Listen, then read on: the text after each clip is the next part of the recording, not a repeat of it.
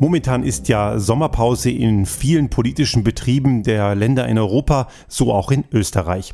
Allerdings hat diese sehr fragwürdige Regierung unter dem jung aufstrebenden und sehr karriereorientierten Bundeskanzler Sebastian Kurz noch vor der Sommerpause in einem Hauruck-Verfahren ein Gesetz verabschiedet, das mal wieder, wie sollte es anders sein, den Arbeitnehmern ganz schön an den Kragen geht.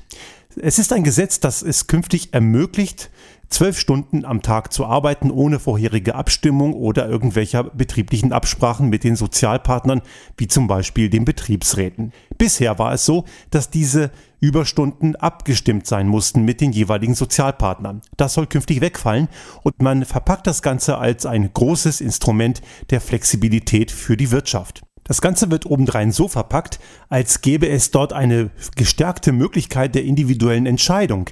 Denn der Mitarbeiter muss die Anordnung für den 12-Stunden-Tag, das heißt sogar bis zu 60 Stunden in der Woche, nicht unbedingt annehmen. Er kann das auch von sich heraus ablehnen.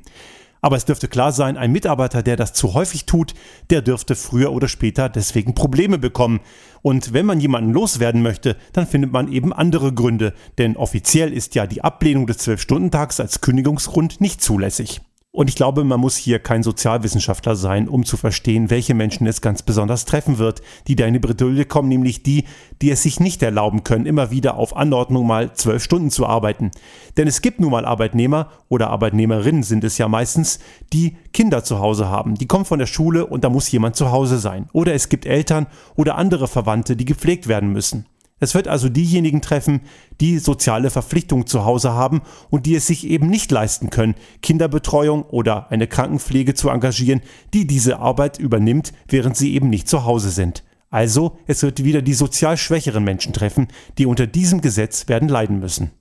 Es ist generell fraglich, ob man diese sogenannte Flexibilität überhaupt benötigt, denn allein im letzten Jahr, im Jahr 2017, wurden nur in Österreich 250 Millionen mehr und Überstunden geleistet. 45 Millionen davon wurden weder bezahlt noch ausgeglichen und das heißt, man könnte davon etwa 26.000 Vollarbeitsplätze schaffen. Man muss also davon ausgehen, dass dieses Gesetz für die Unternehmen ein großes Geschenk ist, die die Löhne ihrer Arbeitnehmer noch weiter drücken wollen. Also nichts anderes als moderne Lohndrückerei. Und es ist nicht verwunderlich, denn es gibt namenhafte Unternehmer in Österreich, die im Vorfeld im Wahlkampf an die Kurz-ÖVP üppige Geldspenden überwiesen haben. Und letzten Endes dürften sie durch dieses Gesetz diese Spenden locker wieder drin haben. Eine weitere Problematik ist diese Ausrede der Flexibilität. Zunächst einmal, was heißt Flexibilität? Es wird ja immer darauf verwiesen, dass die Bedürfnisse am Markt schwankend sind.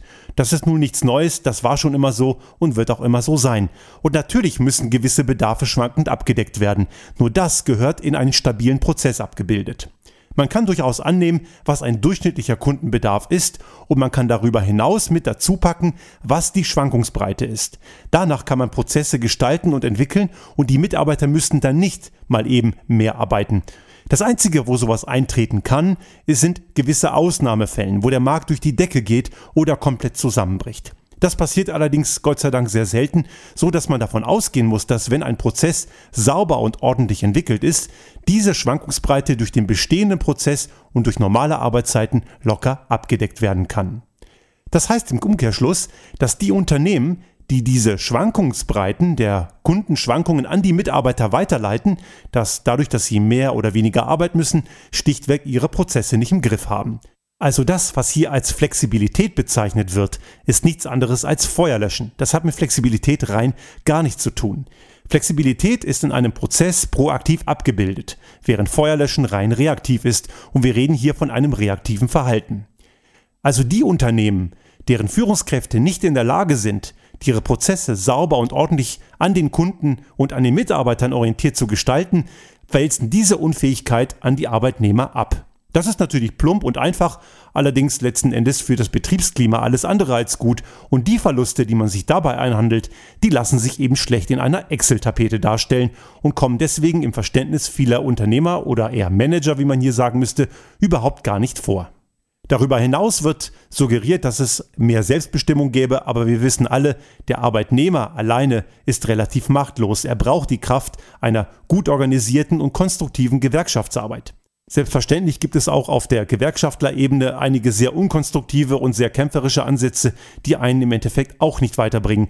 Allerdings hat eines immer gut funktioniert. Die Zusammenarbeit und der ausgeglichene Weg zwischen Unternehmern, den Arbeitgeberseiten und den Sozialpartnern wie zum Beispiel den Gewerkschaften.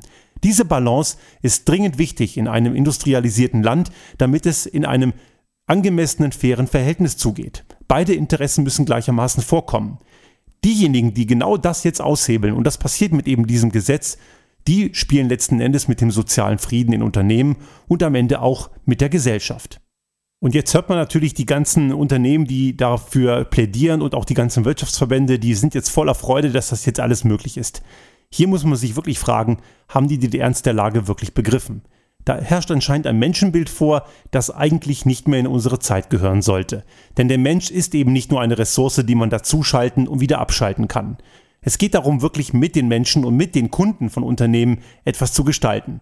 Das ist reines Unternehmertum und das scheint in den Köpfen vieler noch überhaupt nicht angekommen zu sein.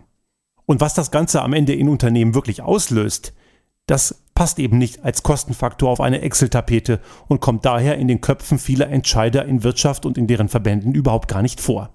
Dieses fragwürdige Gesetz, das am 1.9. dieses Jahres in Kraft treten wird, ist komplett anachronistisch und dreht viele Entwicklungen, die in den letzten Jahren vollzogen wurden, komplett zurück und führt viele Gesellschaftsbilder, die gut funktionieren und die absolut zukunftsweisend sind, komplett ad absurdum. Es ist keine Sozialromantik und es ist erst recht kein Kommunismus, wenn man eine grundweg unternehmerische Forderung ganz klar formuliert und die wird eben in diesem Gesetz komplett missachtet. Die Wirtschaft ist für die Menschen da und nicht umgekehrt. Musik